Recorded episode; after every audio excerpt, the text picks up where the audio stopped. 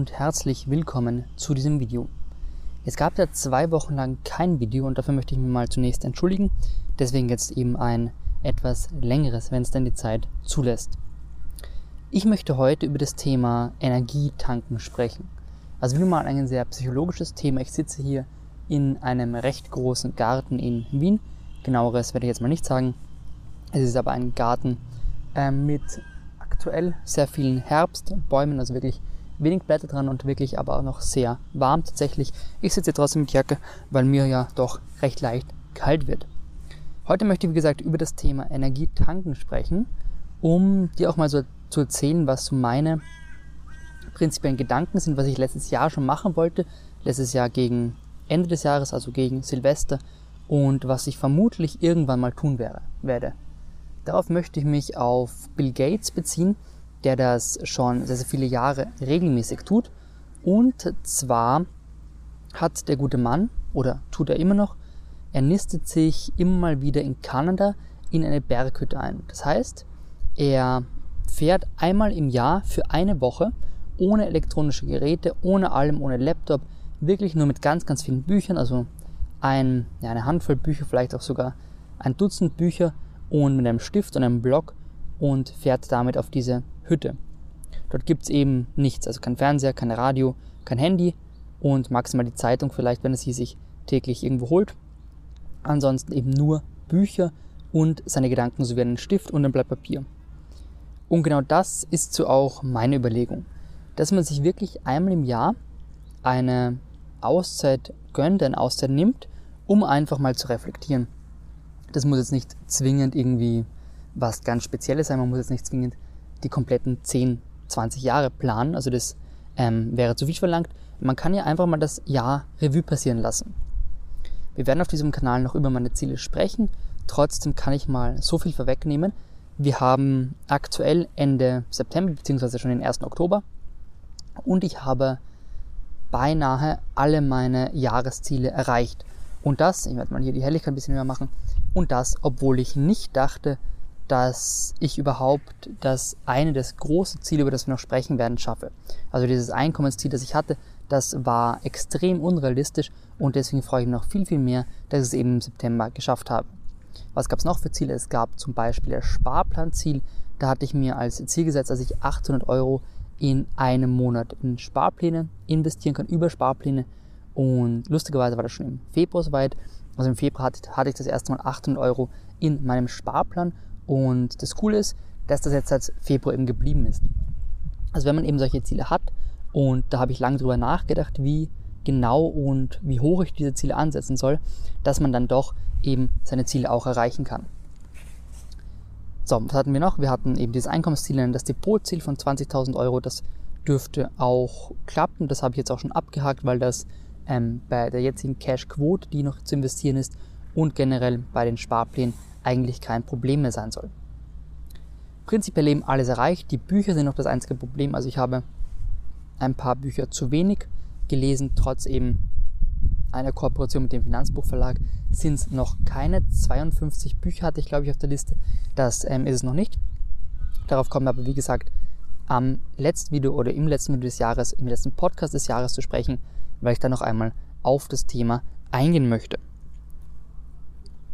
Gut, prinzipiell jetzt eben Bill Gates, wie gesagt, der nistet sich da immer einmal im Jahr in seiner Hütte ein und das finde ich eben eine sehr coole Idee.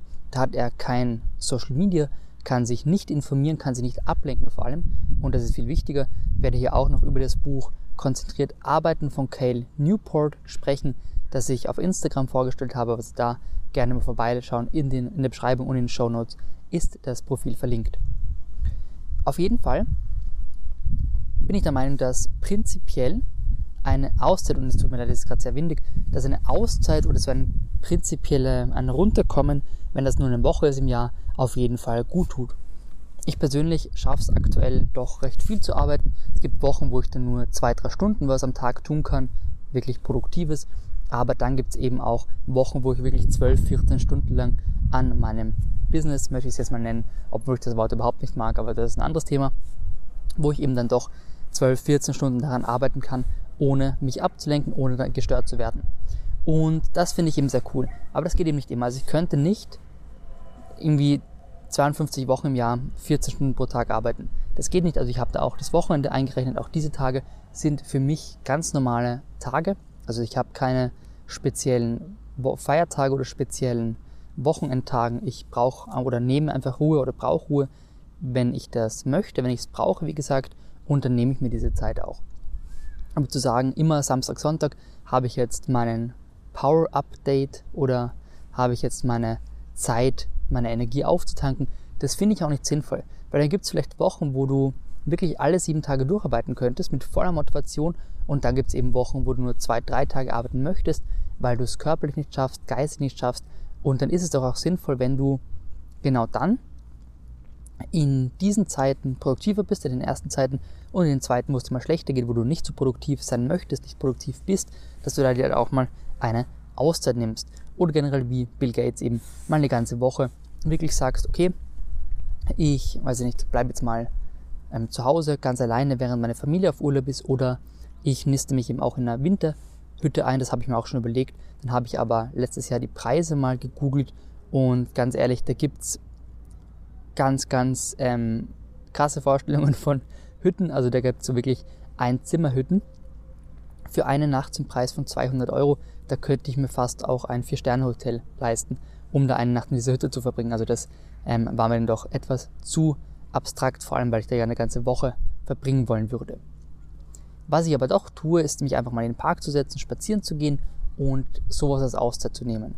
Oder generell auch mal länger zu duschen, zu baden. Das klingt jetzt sehr minimalistisch oder sehr simpel eigentlich, aber das ist es einfach. Also solche Dinge sind Auszeit und solche Dinge bringen deine Gedanken mit auf Trab, helfen dir, dich zu regenerieren. Und das sind auch die Momente, wo ich meistens die besten Ideen habe. Also ich kann oftmals ein, zwei Stunden lang vor dem PC sitzen und irgendwas tun, was ja ähm, ganz prinzipiell produktiv ist, aber die richtig kreativen Gedanken, die richtig wichtigen Gedanken, die kommen meistens bei sehr unproduktiven Prozessen.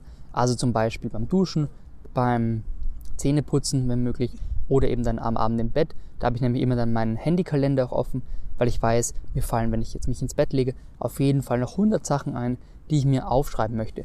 Deswegen hier auch ein kleiner Tipp. Immer am Vorabend schon die To-Do-Liste machen, das ist ganz wichtig, weil dann hast du am, Abend, äh, am nächsten Tag nicht diesen Stress mit der To-Do-Liste, sondern kannst sofort beginnen zu arbeiten. Das finde ich auch ein wichtiger Punkt. Zusammenfassend also, nimm dir Auszeiten, die helfen dir wirklich, dass du auf Trab bleibst, die helfen dir, dass du weiterhin energisch arbeiten kannst und verzichte auf fixe Pausen. Also sag nicht, ich habe zwei Wochen, äh, zwei Tage in der Woche oder zwei Wochen im, Jahr, wie auch immer, Pause. Das macht, das, das bringt einfach nichts. Sondern sag dir immer, wenn ich eine Pause brauche, mache ich sie, aber ich versuche einfach, dass ich möglichst wenig brauche. Mit Sport, Bewegung, gutem Schlafrhythmus oder eben auch einen, einer guten Work-Life-Balance, wenn du sowas brauchst. Ich bedanke mich jetzt auf jeden Fall, dass du dabei warst und würde mich sehr über deine Meinung freuen. Gerne auch diesen Podcast bewerten oder dieses Video bewerten, würde mich sehr freuen und gerne auch abonnieren. Wenn du das lieber als Podcast hörst, dann freut mich das auch.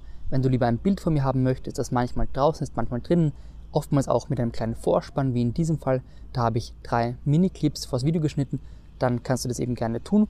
Würde mich sehr freuen und dann sehen wir uns nächste Woche am Sonntag, wie immer um 6 Uhr morgens. Mach's gut wünsche noch einen wunderschönen Tag. Bis dann. Ciao.